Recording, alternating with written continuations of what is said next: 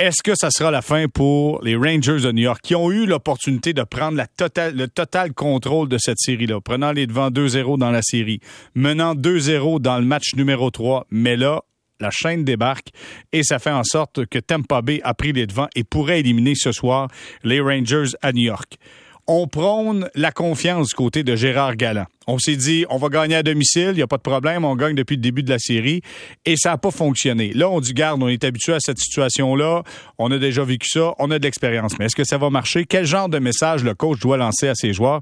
On en parle avec Daniel Sauvageau qui est avec nous. Salut, Daniel. Salut, j'adore ça, la chaîne débarque. ouais, mais est-ce que tu es d'accord avec ça, que dans le match numéro 3, les Rangers auraient pu totalement contrôler la série?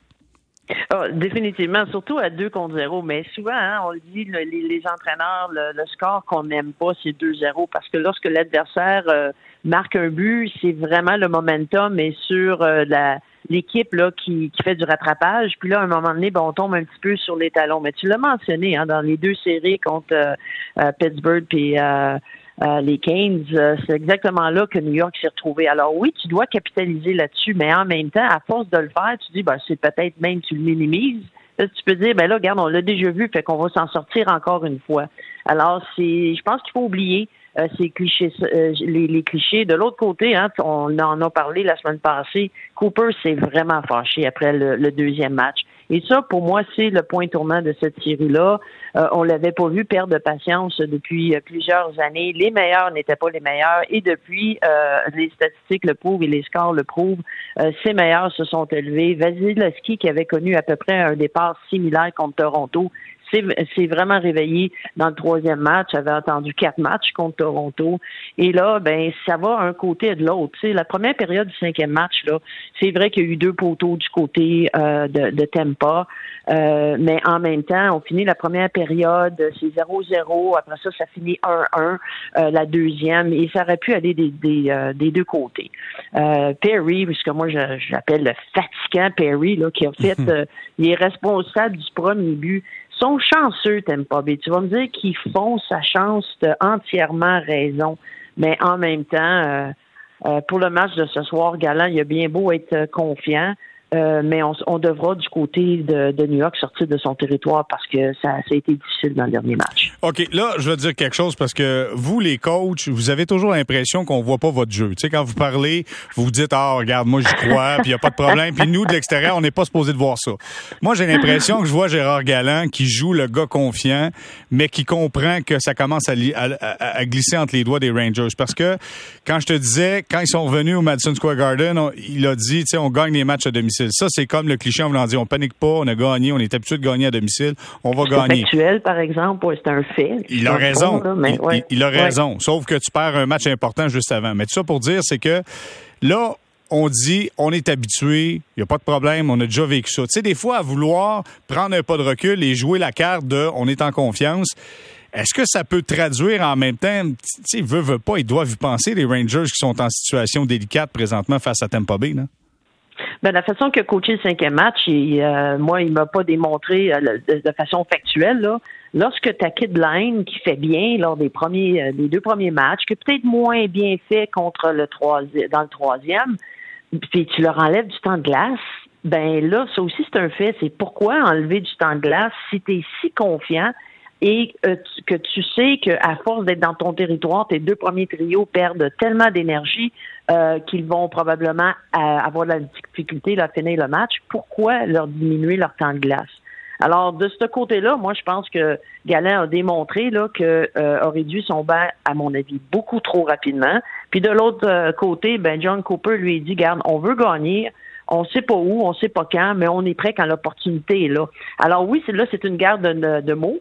On sait que c'est deux amis en plus, que ça doit rire euh, bien de closed door, comme on dit derrière les portes closes. Mais ça demeure que l'équipe euh, qui a trouvé, qui s'est ajustée, puis qui trouve des façons différentes, match après match, de gagner. Euh, dans les trois derniers, c'est définitivement euh, Tempa. On s'est ajusté à la vitesse de, des Rangers. Et, puis, tu sais, Jérémy, euh, les Rangers à 5 contre 5, là, euh, c'est pas l'équipe la plus dangereuse de la ligue. Là. Euh, même, même pendant l'année, la, la, c'était pas comme ça. Alors, au dernier match, oui, on a bien jasé là, par rapport au fait que les Rangers ont eu qu'un seul avantage numérique. C'est quand même rare dans un dans un match de série où la robustesse, la, la, vitesse est là. Et c'est à 5 contre 5 que Tampa Bay peut rêver, peut penser plutôt euh, de gagner ce match-là. Alors, c'est là qu'on devra capitaliser. Euh, ils ont réussi lors de leur seul avantage numérique à mettre euh, et à placer beaucoup de rondelles au filet, mais on voit que le bâton, on le tient un petit peu plus serré, puis Vasilevski, ben, tu sais, à un moment donné, comment il est fait pour arrêter ça. Alors, c'est pour ça que je parle un peu de chance, parce qu'un mauvais rebond, à fait toute la différence. Euh, les Rangers, hein, qu'on a maintenu à l'extérieur, ce que moi j'appelle la grosse glace, là, à l'extérieur des points de mise en jeu, mhm. ils ont réussi à, à, compter dans un angle quasi impossible euh, du, euh, je sais pas si tu t'en rappelles, mais on est monté euh, à sa droite le long de la rampe. C'est Lindgren qui a marqué là-dessus, je pense. C'est ça, tu sais, un, un, ballon de plage quasiment. Ouais, mais non, mais je pense, je pense qu'elle a dévié sur Stamkos. Moi, je pense que. Oui, un peu, mais en même temps, tu tu dis, Caroline, comment ça se fait que cette rondelle-là, puis il y a eu d'autres chances de marquer. Alors oui, la chance est importante dans ces matchs-là, et c'est pour ça que je l'appelle, comme je te disais, le c'est Corey Perry, là, c'est pas pour rien qu'on est allé le chercher. Il arrive toujours à faire quelque chose qui fait que les joueurs autour de lui disent, ben, je vais en faire un peu plus. Hmm. Un Kucherov qui était paresseux quasiment défensivement lors des deux premiers matchs, ben, il est plus du tout, du tout le même joueur, là, depuis. OK, je te mets un dossier sur ton bureau parce que je t'ai mis euh, officiellement consultante pour euh, les Rangers de New York.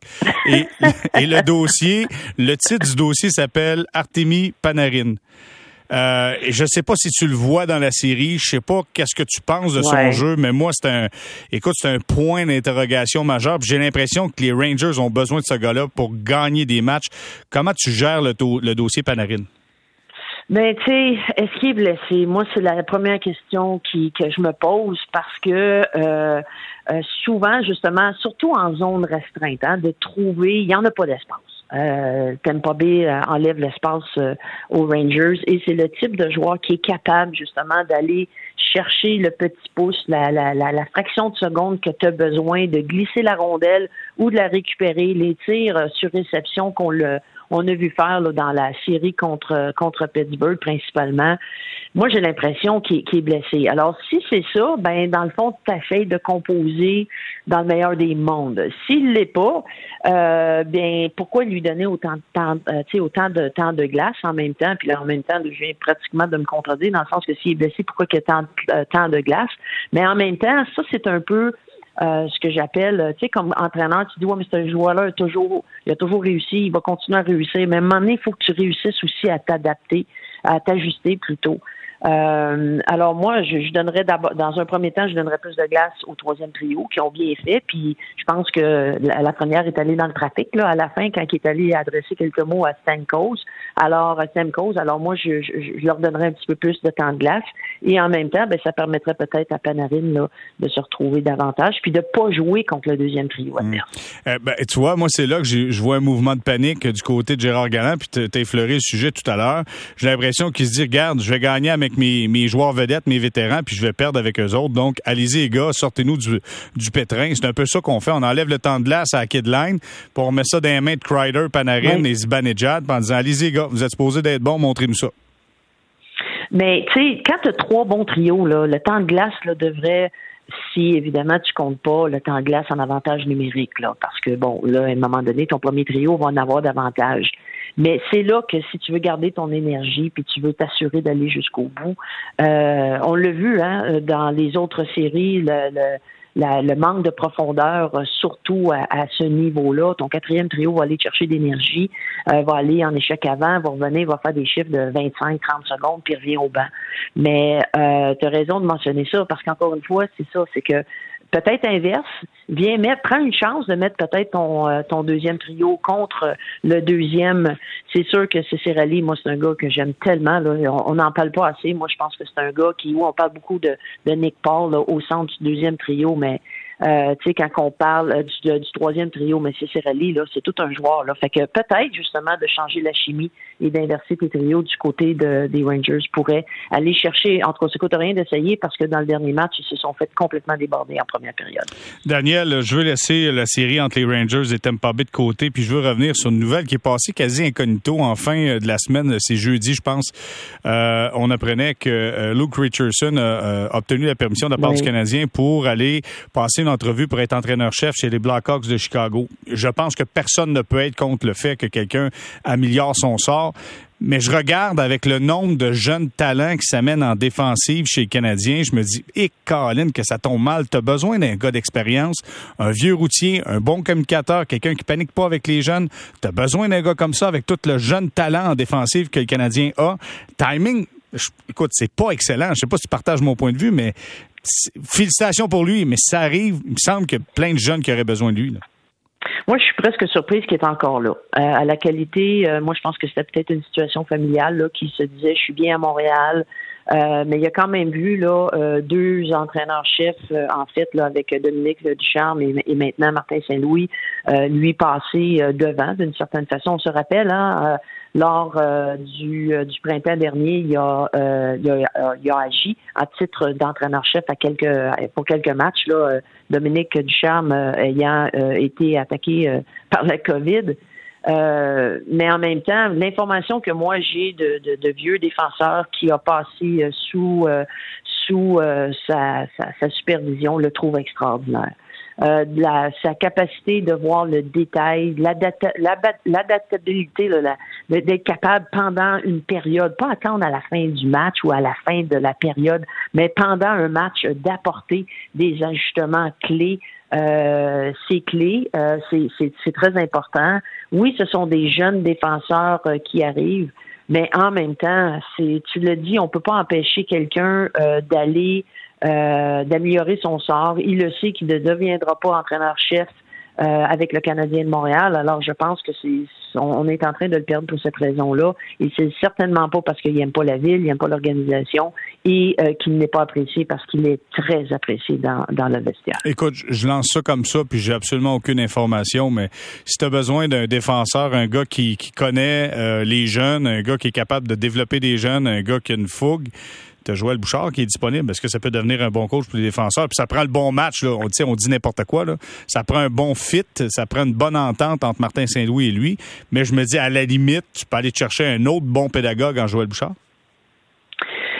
Euh, c'est sûr que Joël Bouchard a quitté le Canadien. Euh, ce, n'est plus la même administration. Ce sont des gens qui euh, euh, qui doivent le connaître, évidemment. Est-ce qu'on va ramener quelqu'un qui a quitté le Canadien de Montréal euh, lorsque le, bateau en avait peut-être euh, de besoin? C'est des questions qui qu'on se doit de, poser et je les pose là à haute voix sans jugement.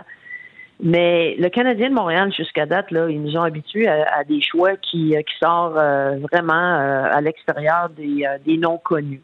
Et euh, lorsque, comme toi, j'ai appris la nouvelle, je me suis dit, on va creuser à savoir euh, qui qui est où, qui on connaît moins à Montréal, puis c'est peut-être dans ce bassin d'entraîneurs-là qu'il faut aller voir. OK. Fait qu'on part euh, notre recherche sur Internet, puis on arrivera avec des noms un moment donné. Ce sera pas évident. Bon, mais Daniel, toujours un plaisir. Je te souhaite un bon samedi. Merci d'avoir été avec nous. À vous de même. Bonne fin de journée.